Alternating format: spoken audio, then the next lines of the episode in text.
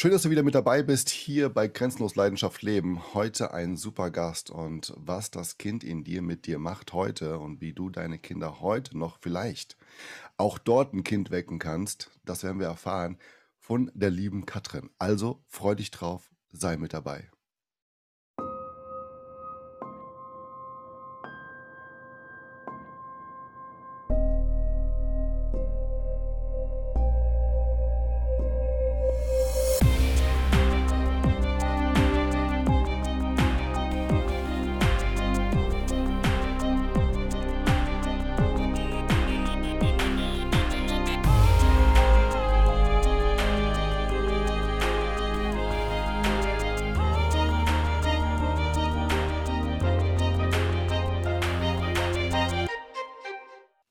Herzlich willkommen hier zurück. Ich freue mich, dass du mit dabei bist, zuschaust, zuhörst. Und ich habe heute einen ganz, ganz besonderen Gast. Das ist die Katrin Planert. Und Katrin Planert hat etwas im Gepäck, was dir weiterhilft, vielleicht sogar dein Gepäck ein bisschen auseinanderzunehmen und wieder das innere Kind in dir sprechen zu lassen. Sie ist Familiencoach, Unternehmerin seit bereits über zehn Jahren. Also das ist unglaublich. Und sie ist Coach, Speakerin, international unterwegs. Und ich freue mich jetzt hier, Sie begrüßen zu dürfen. Liebe Katrin, einen wunderschönen guten Tag. Wie geht es dir? Vielen, vielen Dank erstmal für die Einladung. Und ja, mir geht es super. Ich bin mega glücklich momentan. Es ist eine ganz, ganz tolle Zeit. Also mir geht es echt sehr, sehr gut. Vielen Dank. Das ist schön zu hören. Vielen geht es nicht so gut und das haben wir in den letzten Monaten und von allen Dingen ein, mittlerweile ein Jahr lang miterleben dürfen, dass es mhm. immer mehr Menschen schlechter geht. Wie sieht es denn aus derzeit in Familien? Du bist sehr viel in Familien unterwegs, du machst sehr viel für Familien. Wie sieht es da aus mit grenzenlos sein? Ist es da möglich? Ja, ähm, also durch die Situation momentan geschuldet, grenzenlos sein ist sehr, sehr schwierig. Ähm, Familien lernen sich gerade noch mal ganz neu kennen durch die äh, durch das Homeschooling, durch äh, Homeoffice natürlich auch und ja, also da werden gerade ganz neue Grenzen gezogen beziehungsweise auch geöffnet. Deshalb, also es gibt wirklich viel Negatives, es gibt aber auch super, super viel Positives, wenn man es richtig ausrichtet. Genau, ja. Okay, das hört sich natürlich sehr, ja, ist immer 50-50 an, ne? Für Menschen, die vielleicht gut aufgestellt sind, familiär gut aufgestellt sind, ein harmonisches Umfeld haben, sehr gut. Für die wiederum, die sehr viel tun müssen, damit sie überhaupt etwas haben, also einen Rahmen bekommen, meinetwegen beide müssen arbeiten, äh, Kinder sind alleine, Schlüsselkinder und so weiter und so fort. Die haben natürlich ein ganz anderes Leben, äh, Lebensstil auch und für die ist es nicht so einfach gewesen. Aber kommen wir mal auf den Punkt, äh, weil ich finde es sehr interessant. Wie kamst du dazu überhaupt genau mit in, in diese Branche, in diesen Bereich zu gehen? War das schon immer so gegeben von dir, dass du sagst, ich will was mit Familie machen? Ähm, also so im Nachhinein habe ich es selbst erst verstanden, dass mein Thema schon immer Familie ist. Ich bin selber Schwester von zwei älteren Brüdern und habe viel in meiner Kindheit erlebt und habe wirklich schon sehr, sehr früh angefangen, meine Familie mehr oder weniger zu therapieren beziehungsweise zu retten. Mm, unbewusst damals. Heute weiß ich eben, dass ich das damals schon gemacht habe, weil Familie mir einfach unglaublich wichtig ist.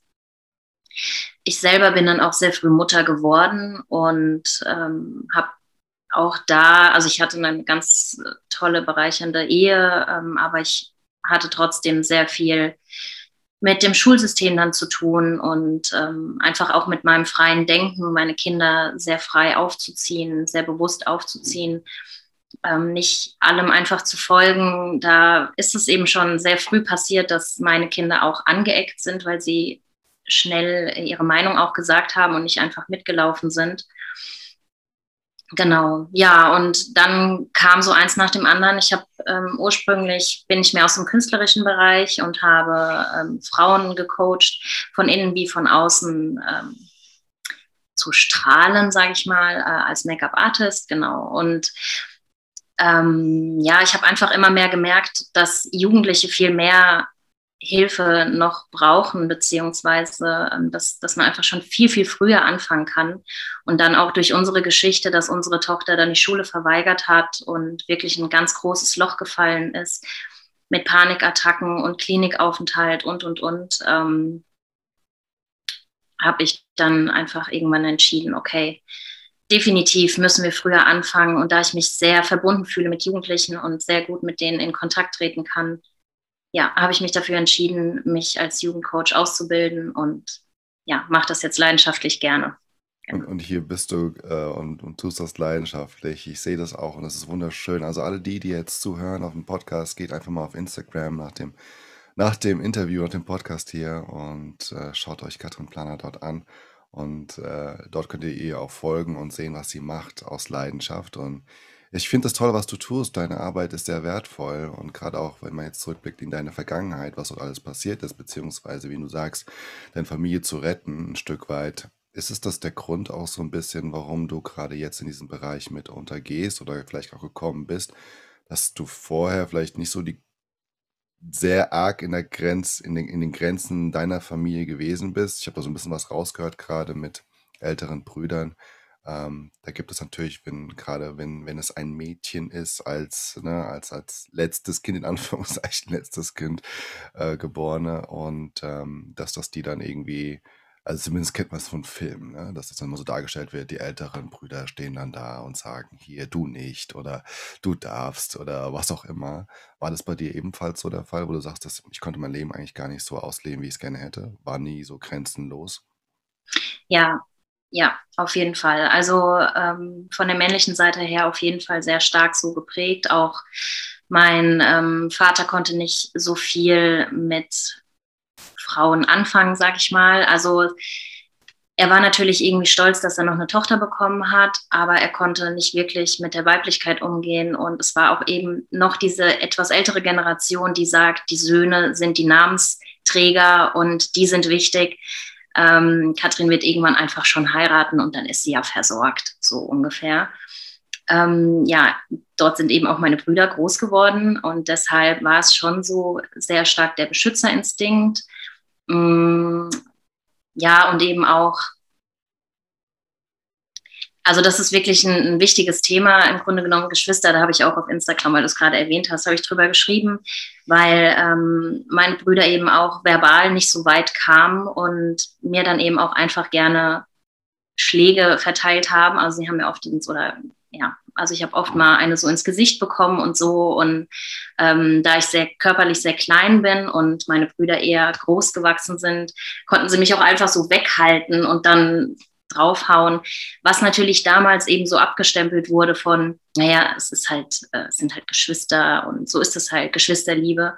Aber ich habe da schon auf jeden Fall viel aufarbeiten müssen dann im Nachhinein, weil ich einfach auch sehr sensibel bin hm. Genau, und ähm, ja, außerdem habe ich einfach der ihren Lebensweg eben miterlebt und auch also durch meine Empathie und durch meine Sensibilität ähm, habe ich auch gesehen, dass sie da einfach auf einer falschen Spur sind, genau. Und dann ja, waren sie auf der einen Seite mein Vorbild und auf der anderen Seite waren sie eben auch meine, meine Feinde, so ungefähr. Also es war ein Hin und Her, ein, ein Zerrissensein ständig, ja, genau.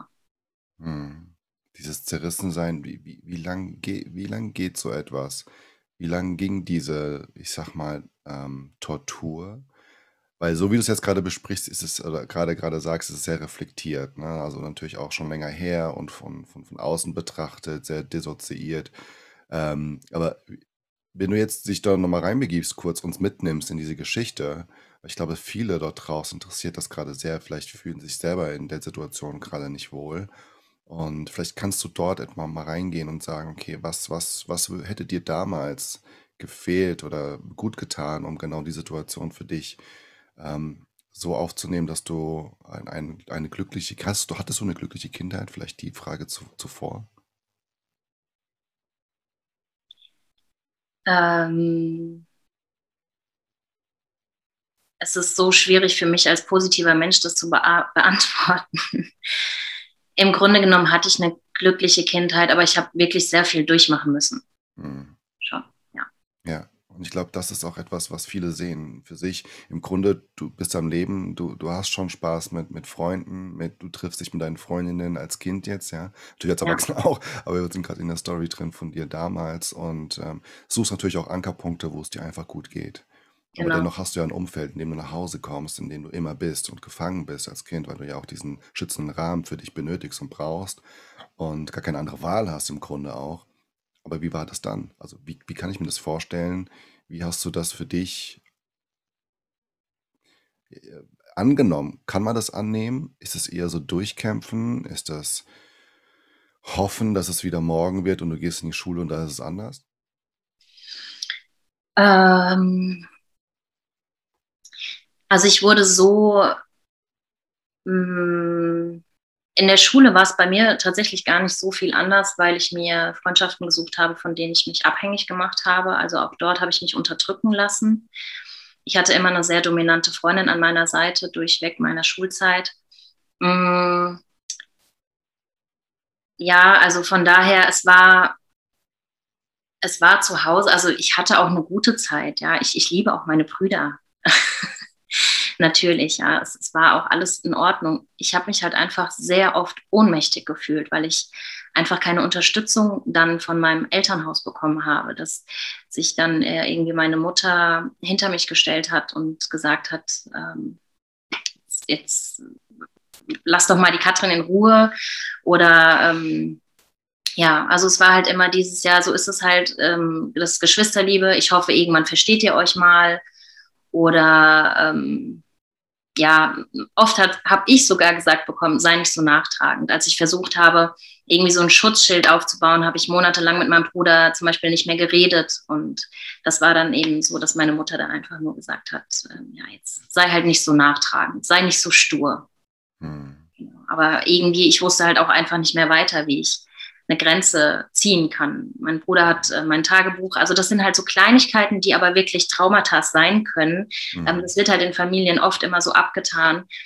Für mich damals war das sehr, sehr schlimm. Mein Bruder hat mein, mein Tagebuch gelesen und hat das vor seinen Freunden zitiert und hat mich ganz stark damit ins Lächerliche gezogen. Mhm. Und das war einfach so schlimm für mich damals, dass ich ja wirklich eben monatelang nicht mit ihm gesprochen habe und meine Mutter hat es eher als lächerlich dann abgetan.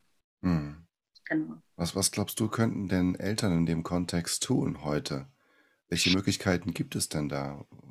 Also auf jeden Fall, ähm, und das ist auch mein Ansatz von meinem Coaching, jedes Kind individuell wirklich betrachten. Hm. Und ähm, dann auch sehen, also ich wurde zum Beispiel, das wurde nie erkannt, dass ich einfach sehr sensibel bin und äh, empathisch.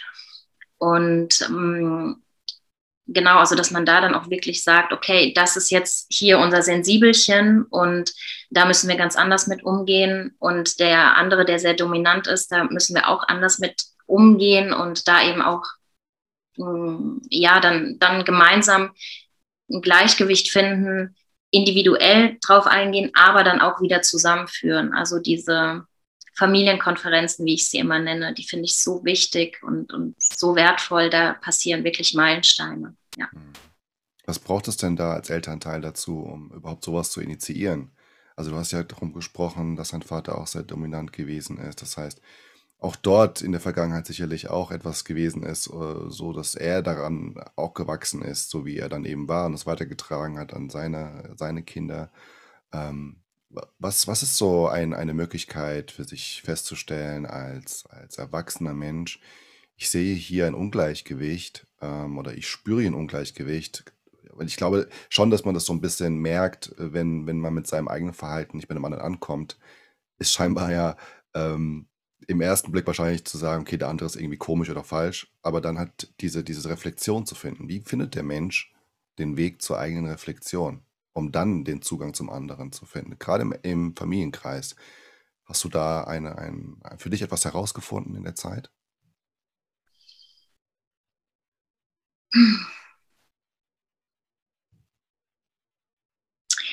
Das ist echt eine sehr gute Frage. Also tatsächlich ähm, bin ich auch so, so groß geworden oder ist es auch heute noch sehr oft in der Familie oder in der, in der Gesellschaft so vertreten, dass Familie einfach unantastbar ist und dass man darüber eben nicht spricht, was so zu Hause passiert, so ungefähr. Ähm, und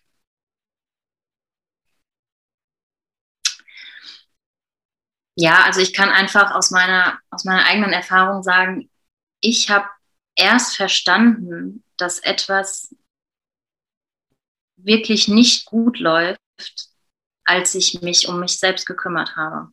Als ich ähm, mit meinen Töchtern damals nach London gezogen bin, ohne meinen Mann, weil wir äh, die Kinder international aufwachsen lassen wollten, aber er konnte nicht weg und er wollte aber so gerne den Kindern diesen Traum verwirklichen. Und ähm, ja, dort war ich dann das erste Mal richtig auf mich alleine gestellt und habe mich das erste Mal richtig selbst kennengelernt.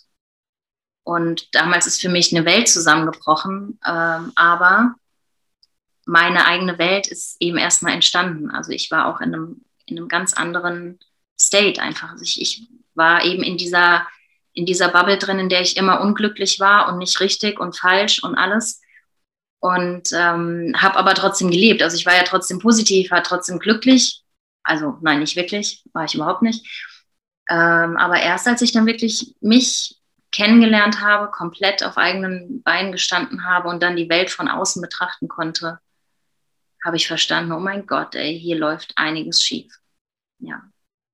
Bra braucht es solche Situationen im Leben? Braucht es diese krassen Veränderungen, um zu erkennen, was, was wirklich, ja, wie soll ich sagen, wahr ist für einen selbst? Ähm, ist natürlich jetzt auch eine, ein bisschen, ein bisschen äh, hart ausgedrückt, ne? weil letztendlich wir leben ja in, in einer Welt und die ist für uns wahr. Mhm. Und plötzlich erkennst du dich selbst und äh, kannst dich auch fragen, äh, das frage ich mich jetzt gerade, ist dann das, was du vorhattest, nicht wahr gewesen? Also wie, wie, Mhm. wie schaffe ich es, ohne groß eine Situation hervorzurufen, die eine Trennung beinhaltet oder sonst dergleichen, etwas, etwas Dramatisches vielleicht sogar, ähm, eine Veränderung. Äh, Land ist schon mal etwas sehr, sehr Starkes, ja wenn man es vielleicht vorher auch nicht selbst wollte oder irgendwie unter Druck oder man glaubte, man muss es tun, ähm, entstanden ist. Und dann auf einmal merkt, es kommt von außen so viel rein und ich, ich muss mich, ich muss mich ja jetzt gerade verändern. Ist es dann das Finden von einem selbst oder ist es eher zu schauen, okay, ich muss mich jetzt hier auch nochmal wieder neu anpassen? Wie schafft denn der Mensch eine Situation für sich zu erschaffen, um diese Veränderung zu erwirken bei sich, damit der andere sieht, vor allen Dingen seine eigenen Kinder? Hm. Also bei mir ist es eben oft so, bei meinen Klienten, ähm, dass die Eltern natürlich auf mich zukommen und sagen, mein Kind hat jetzt gerade ein Problem. Mhm. Und äh, die sind einfach an diesem Punkt, dass sie gerade selber nicht mehr weiter wissen, was sie noch machen können. Mhm. Und es kommt immer wieder raus, dass natürlich da schon was im Argen liegt. Also da gehen wir dann natürlich auch an die Sache dran. Die Wurzel des Ganzen ist meistens das Elternhaus und dann gehe ich mit den Eltern in Kontakt. Mhm.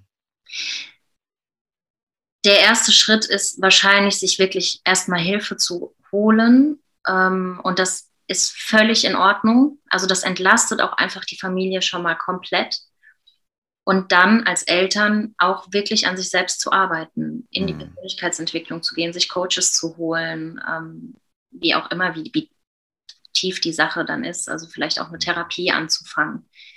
Genau. Mhm. Also, dass auch die Eltern sich da selbst weiterentwickeln. Ja.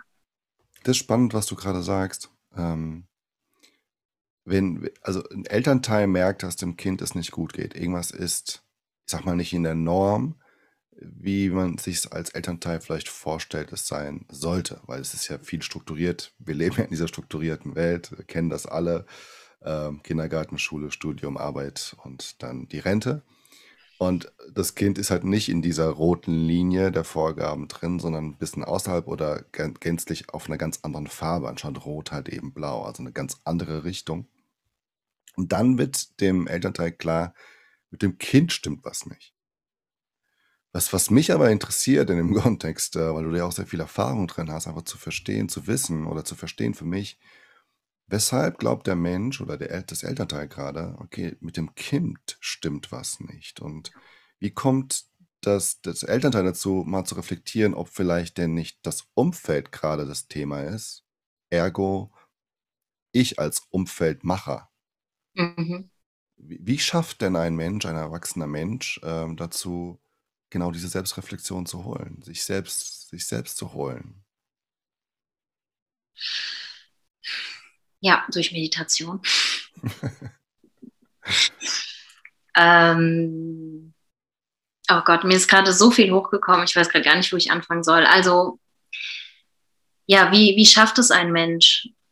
Tatsächlich ähm, ist es wirklich, sich auf sich selbst zu konzentrieren und endlich mal wieder auf sein Herz zu hören. Das ist eben das, genau wie du es gerade beschrieben hast. Wir, wir werden einfach in diese, in diese rote Linie so reingepresst.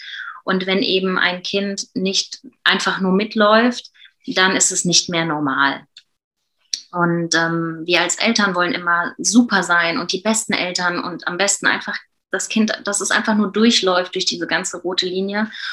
Und ähm, ja, wir bekommen dann von außen, von Ärzten, von Schulen, von Kindergärten gesagt, ja, ihr Kind ist nicht normal. Und unser Gefühl sagt aber, Hä, was? Also mein Kind ist total normal. Also ich, wir hatten auch diese unglaubliche Erfahrung, dass meine Tochter ähm, die Diagnose Mutismus bekommen hat. Und ich weiß nicht, ob jemand Mutismus kennt. Äh, Mutismus ist eine, eine Sprachstörung, dass das Kind immer weniger spricht, bis hin, dass es wirklich gar nicht mehr spricht. Und meine Tochter ist zu den Therapeuten gegangen und hat einfach keinen Bock gehabt zu reden, weil sie gesagt hat, ich habe halt einfach keinen Bock auf Schule. Was soll ich denen denn noch erzählen? Und dann kam sie nach Hause und hat mir das Ohr blutig geredet. Aber bei den Therapeuten war das dann Mutismus, in der Schule war es Mutismus oder soziale Phobie. Also sie hatte einfach keine Lust. So hatten sie aber eine Diagnose und ich hatte auch diese Diagnose, meine Tochter natürlich auch.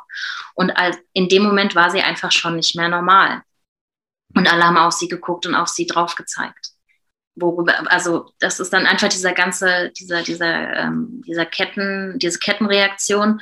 Und ich als Mutter habe auch einfach damals unter diesem ganzen Druck gestanden, dass, dass ich dachte, ich fühle falsch. Ich, ich habe das Gefühl, meine, meine Tochter ist richtig, sie ist unglaublich intelligent. Was die für Sachen sagt, da denke ich manchmal, das gibt es doch überhaupt nicht. Von welcher Welt kommt die denn? Die weiß so viel mehr als ich. Und dann kommt die Schule und sagt, ja, ihre Tochter, die kann sich nicht konzentrieren, hat eine Leserechtschreibschwäche. Und zu Hause liest sie nur Bücher.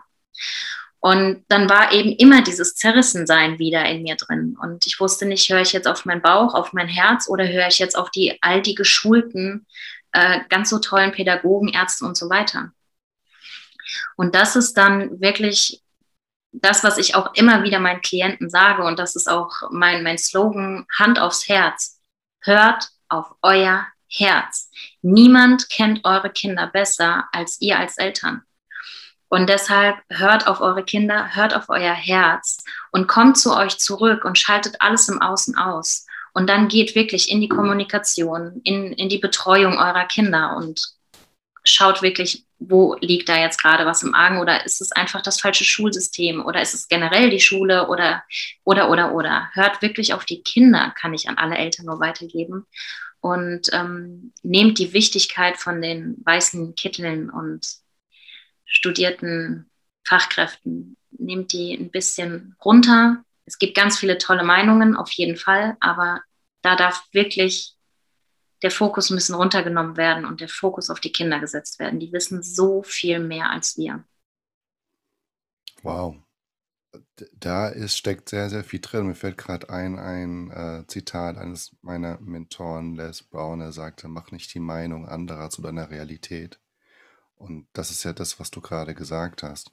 Und ich glaube, wir Menschen suchen nach, irgendwo nach Sicherheit, ne? nach, nach, ähm, nach irgendwo ein Stück An Anerkennung in dem Sinne, dass ähm, oder Annahme, dass das, was ich denke, richtig ist. Ja, und da sagtest du ja auch jetzt gerade, okay, was ist eigentlich ähm, in dem Kontext, wenn man alles mal betrachtet, denn richtig? Äh, du gehst schon zu einem einen Arzt und äh, gehst zum nächsten Arzt, der sagt wieder was anderes, ja. Und äh, was ist denn jetzt richtig? Also welche Sicherheit ist denn jetzt richtig? Welche Wahrheit ist denn jetzt richtig? Du sagst ganz klar, die Wahrheit des Herzens, Herzens ist richtig. Ja. Und da kommen wir zu dem Punkt Leidenschaft. Ähm, da, da, ist ja so ein bisschen auch dieses Leiden, äh, schafft irgendwo auch das Leiden, das, was du tust, äh, bedeutet auch Emotionen zuzulassen, überhaupt dieses Leiden zu spüren, aber auch dann die Leidenschaft darin zu entdecken, dass das, was du dort tust, auch Freude bringt, Emotionen bringt und ähm, wie schafft ein, ein, ein Elternteil, was äh, tagsüber und auch im Homeoffice stundenlang arbeitet, hoch unter Druck ist, Stress ist, Schule in Einklang bringen darf, Ehemann oder Ehefrau in Einklang bringen darf, das darf ja auch nicht irgendwo fehlen. Freunde vielleicht, soziale Kontakte, wie es vorher ein bisschen gewohnt war oder vielmehr das Leben gewesen ist, das wieder zu sich zu finden. Das bisschen was angesprochen von Meditation. Ist das wirklich das Allheilmittel, um, um wieder mehr Leidenschaft für sein eigenes Leben, für seine Familie zu bekommen? Meditation ist ein Teil davon. Ähm, es, gibt so viel mehr. In erster Linie ist es wirklich wichtig, dass man, ähm, also dass Familien, dass Elternteile wirklich was für sich tun. Bewegung, Sport, ähm, Hobbys, genau. Meditation ist natürlich ein, ein, tolles Tool, um einfach wirklich bei sich anzukommen. Die Natur ist aber auch ein super wundervolles Tool und ähm, genau, also Hobbys sind wichtig, soziale Kontakte sind wichtig, dass man einfach lebt, also dass wirklich jeder für sich alleine auch lebt und dann eben auch sich die Zeit nimmt für den Partner, dann eben auch für die Kinder und äh, viel Verantwortung auch mal abgeben. Also das ist auch ein ganz, ganz großes Problem oft bei Müttern. Äh, also natürlich auch bei, bei Vätern, bei mir in der, in der Praxis sind oft Mütter, die dann wirklich auch sagen, ja, aber ich muss doch das und das und das und das und das machen. Nein, es ist viel, viel schöner, wenn man zum Beispiel auch jetzt dieses banale Ding Haushalt, wenn man da wirklich auch mal die Kinder in die Verantwortung mit reinzieht und die Wäsche abgibt zum Beispiel oder die Spülmaschine und ähm, da die Kinder auch wirklich mit groß werden lässt, damit die auch verstehen, was Verantwortung bedeutet. Die Mutter muss nicht den Haushalt schmeißen, da gehört einfach jeder mit dazu. Und ähm, oder auch der Vater natürlich muss das auch nicht alleine machen. Alle dürfen anpacken. Familie ist wirklich ein, ein komplettes Ding. Und jeder darf für sich alleine Zeit haben. Jeder darf für den Haushalt Zeit haben und jeder darf Zeit für seine Sache haben, sei es Arbeit oder Schule. Und gemeinsam kann sich dann jeder nochmal unterstützen. Also die Eltern für die Schule da sein oder auch die Kinder jetzt zum Beispiel gerade habe ich meiner Tochter gesagt, dass sie bitte jetzt nicht rauskommen soll, weil ich jetzt ein Podcast-Interview habe und dass sie sich jetzt bitte ähm, selbst beschäftigen darf. Und das muss sie auch akzeptieren und annehmen und das ist okay. Genau. Glaubst du, das ist so ein, so ein ähm, kulturelles Thema, Familie, Zusammenhalt, diesen, diesen Band von Familie, dieses Band, dieses, dieses starke, wie es oftmals, sag mal, in Filmen, Serien äh, geschaut wird, Denver Clan und hast du nicht gesehen, ja, die dann äh, das Business zusammenschmeißt, natürlich dann auch ihre Ärgernisse haben, aber dennoch, das, wenn was Schlimmes passiert, dann sind alle ziehen an einem Strang. Glaubst du, es ist eher so ein kulturelles Thema, weil gerade so im Süden ist Familie ja ein und das ein und alles. Das ist quasi auch schon so, so äh, programmiert, dass ähm, alle in einen Topf zahlen und daraus eben auch das Leben aller ähm, äh, heraus äh, ja, bezahlt wird oder erwirtschaftet wird, wie auch immer du es nennen möchtest. Oder ähm, sehe ich das ein bisschen anders, sehe ich das falsch, sehe ich, ist, das nicht so, ist das einfach, okay, wir müssen einfach gucken, das sind unterschiedliche äh, Historien der Familien, die haben sich so entwickelt, die haben sich so entwickelt, aber es gibt genauso auch gut deutsche Familien hier in dem Kreis, die ebenfalls dieses starke Band haben. Ja, also natürlich gibt es das, ganz klar. Ähm, ja, aber du hast vollkommen recht. Also es hat stark was mit unserer Kultur zu tun. Gerade auch so meine Generation kann ich sagen, dass wir eben von, ähm, dass einfach die letzten Generationen, ich weiß noch, dass meine Oma zum Beispiel nicht wählen durfte und dass sie es gefeiert hat, dass sie dann mit 50 arbeiten gehen konnte. Das hat natürlich meine Mutter mitbekommen, die richtig hart gearbeitet hat, unabhängig sein wollte und nie da war, weil sie einfach nicht das erleben wollte, was meine Oma erlebt hat, dass sie, ähm, ja, dass sie halt dafür kämpfen musste. Sie hat, ja, genau, also sie hat es dann eben so umgesetzt und das wurde natürlich auch auf mich übertragen, dass ich mich um alles kümmern muss, dass alles bei mir funktionieren muss, weil ich bin ja die Frau, ich muss ja die Familie äh, stützen und ähm, genau, und, und, das, das ist dann natürlich, also das ist noch sehr, sehr stark in uns Frauen drin, gerade hier in, in Deutschland, dieses, ja, Frauen müssen jetzt auch Karriere machen und natürlich auch, ähm, natürlich auch die, die Familie versorgen auf ihre Art und Weise, also mit dem Haushalt vor allen Dingen. Und ja, es ist, es ist, ich weiß gar nicht, warum das jetzt so stark ist bei uns, aber es ist schon dieses, jede Familie kämpft alleine ums Überleben. Hm. Und warum das so ist, ich finde es einfach nur schade, weil ich strebe es auch anders an. Also ich beziehe auch gerne meine Familie mit ein und nehme meine Kinder immer überall mit hin und ähm, habe auch ganz oft bei meiner Oma selbst noch übernachtet mit meinen Kindern. Also ich finde das ganz, ganz wichtig. Mhm. Aber tatsächlich habe ich ganz viele Familien, die alleine ums Überleben kämpfen und immer dieses, wir müssen das alleine schaffen. Wer konkret ist da alleine mit gemeint? Also ist das, das äh, die, die Familie an sich gemeint als, als, ganzes, als ganzer Organismus oder ist die einzelne Person, die das ausspricht, wir müssen? Äh, oder, oder wir, wer ist dann wir in dem Kontext? Mhm. Kannst du da nochmal kurz reingehen? Also es ähm, geht schon oft, also ich kann jetzt nur von meinen Erfahrungen und meinen Klienten sprechen, es geht schon oft von der Frau tatsächlich aus, dass sie erstmal das komplett verkörpert, ich muss das jetzt alleine schaffen.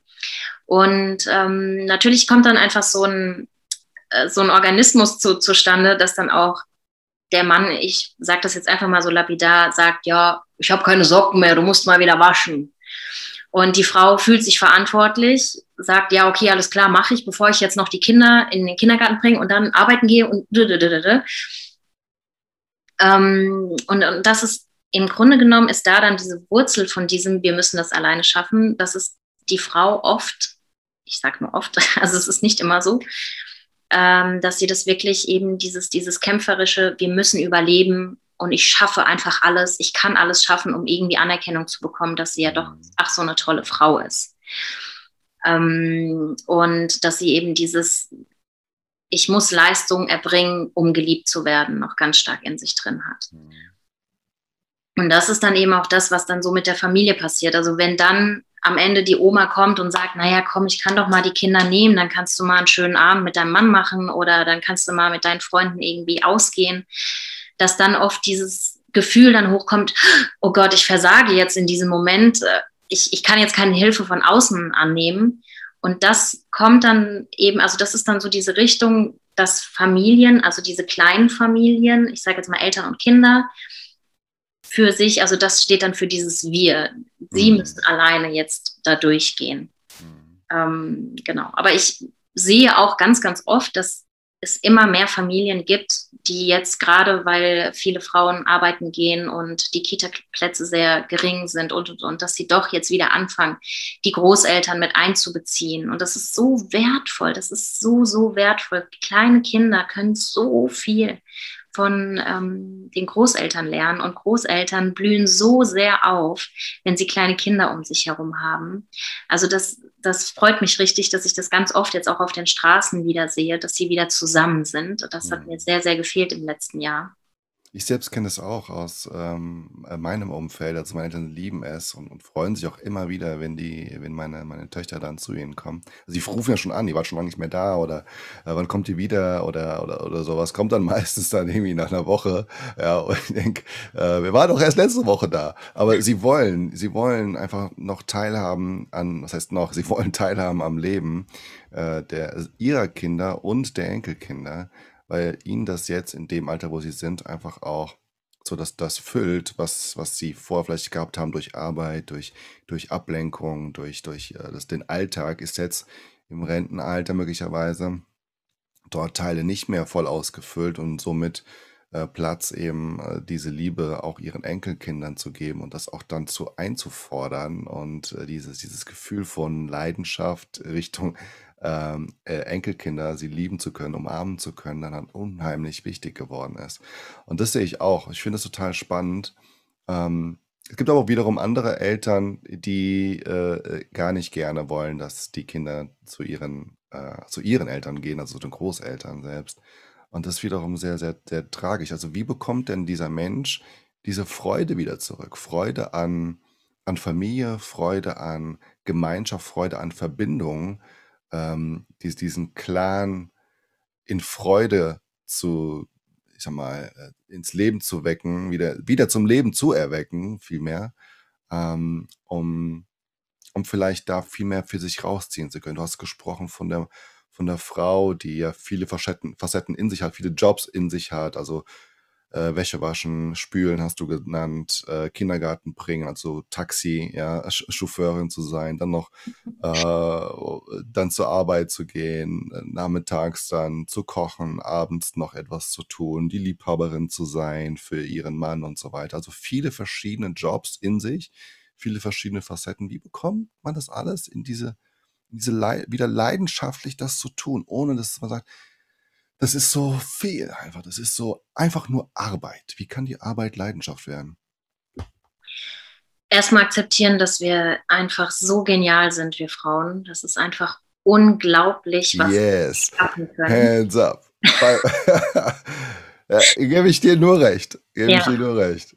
Genau, also da in das Bewusstsein zu gehen und es anzunehmen, dass wir wirklich Manager durch und durch sind äh, ganz viel gemein, äh, gleichzeitig schaffen können. Und auch das, was ich vorher schon gesagt habe, abgeben, abgeben, abgeben, abgeben und andere mit in, in die Verantwortung reinziehen. Hm. Also das, wir, wir brauchen gerade, ja, nee, ich will gar nicht nur immer nur von Frauen sprechen. Ich, aber wir brauchen keine Bestätigung dafür, dass wir Leistung erbringen können. Also das, wir, wir können es einfach. Wir, wir sind so großartig und äh, schaffen das einfach so. Ich habe den Faden gerade verloren. Aber es ist schön, was du sagst, weil ich, es muss gar keine mehr Worte dazu geben. genau. Denn äh, es ist im Prinzip, weißt du, wie Nein ein ganzer Satz ist, ist das, was du gerade gesagt hast. Ihr könnt es ja. einfach. Genau. Ebenfalls ein, das beschreibt ein gesamtes Buch. Du kannst ein ein 400-Seiten-Buch haben, wo nur genau dies, dieser eine Satz drin ist und sagst, damit bekommst du dein Leben wieder. Und ähm, das ist jetzt super, weil wie bringe ich das Ganze ins Leben tatsächlich? Also ähm, wie schaffe ich dieses neue Denken über mein Leben zu implementieren? Wie sage ich mir wirklich jeden Tag aufs Neue, ähm, das ist es jetzt?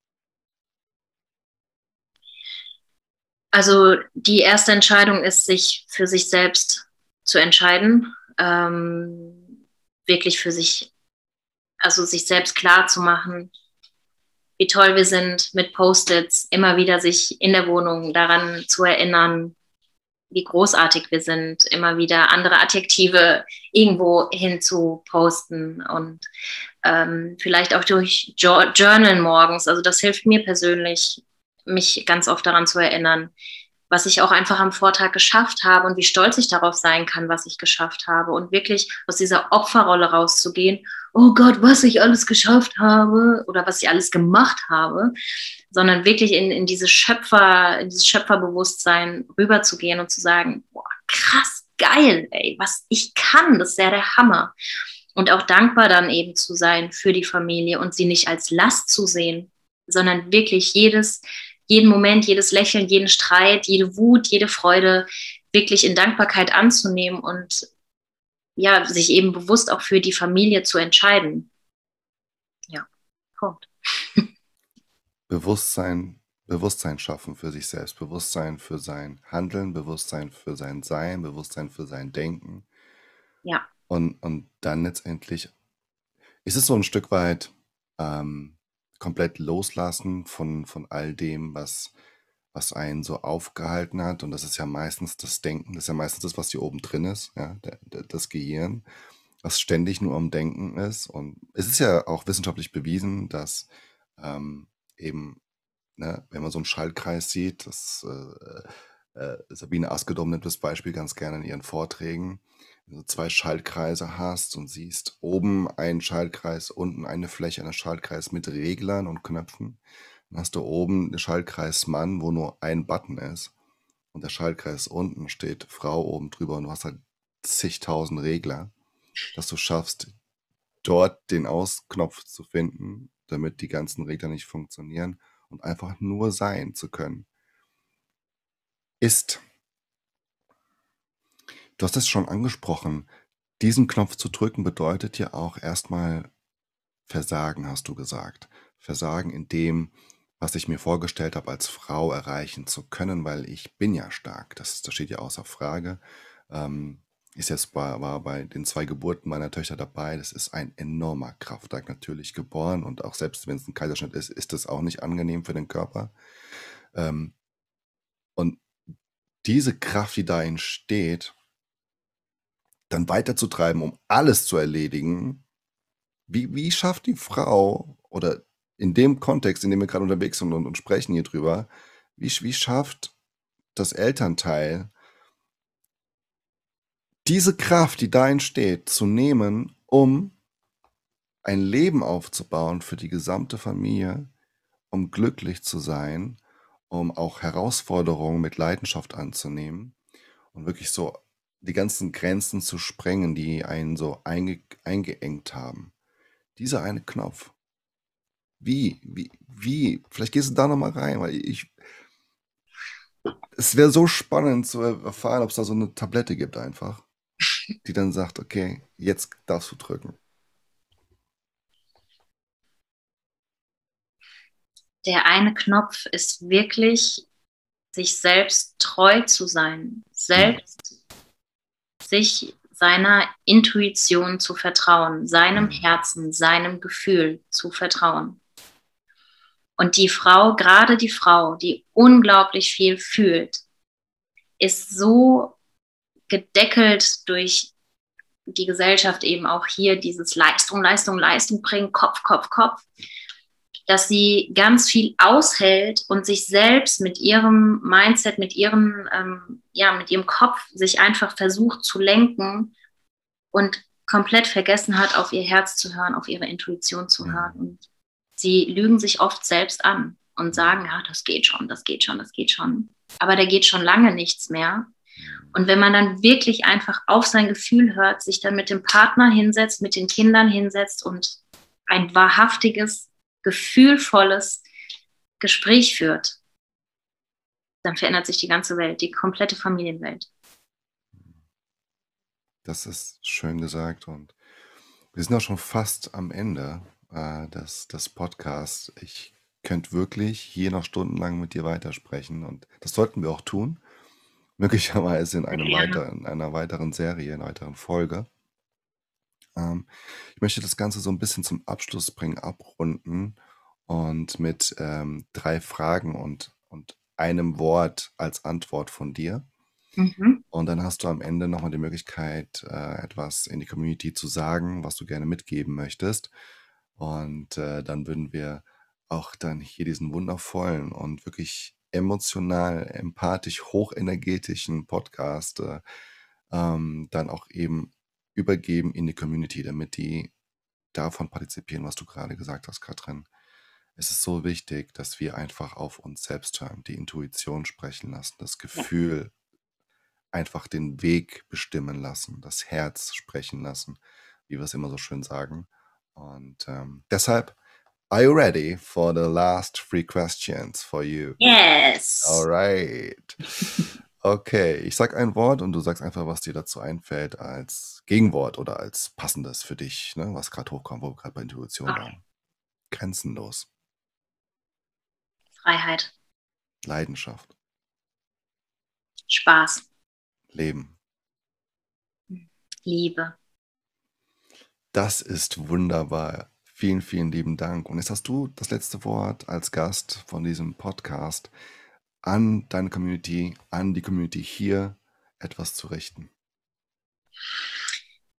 Ja, im Grunde genommen habe ich schon so viel gesagt, aber ich möchte einfach nochmal daran erinnern, hört auf euer Herz und vor allen Dingen lasst eure Kinder sprechen.